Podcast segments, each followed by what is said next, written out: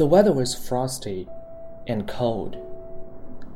It was growing dark, and a heavy snow had begun to fall. It was Christmas Eve.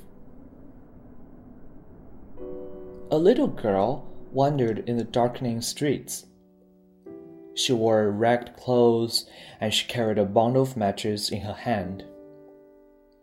All day, the little match girl had been trying to sell her matches.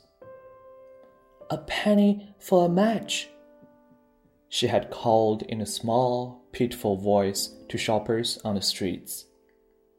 But the people just glanced at her and then hurried on their way. Now it was almost night. The poor girl had not sold a single match.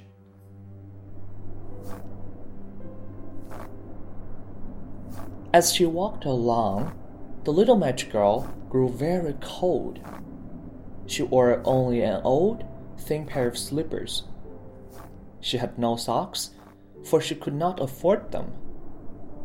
Suddenly, a voice bellowed, Out of my way!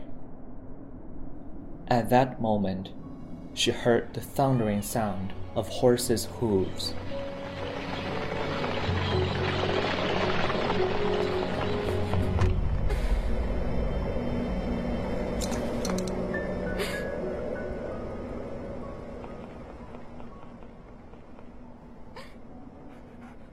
She scurried across the street, barely managing to get out of the way of a large carriage pulled by two enormous horses.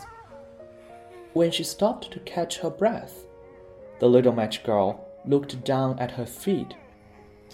In fleeing the carriage and horses, she had lost her slippers.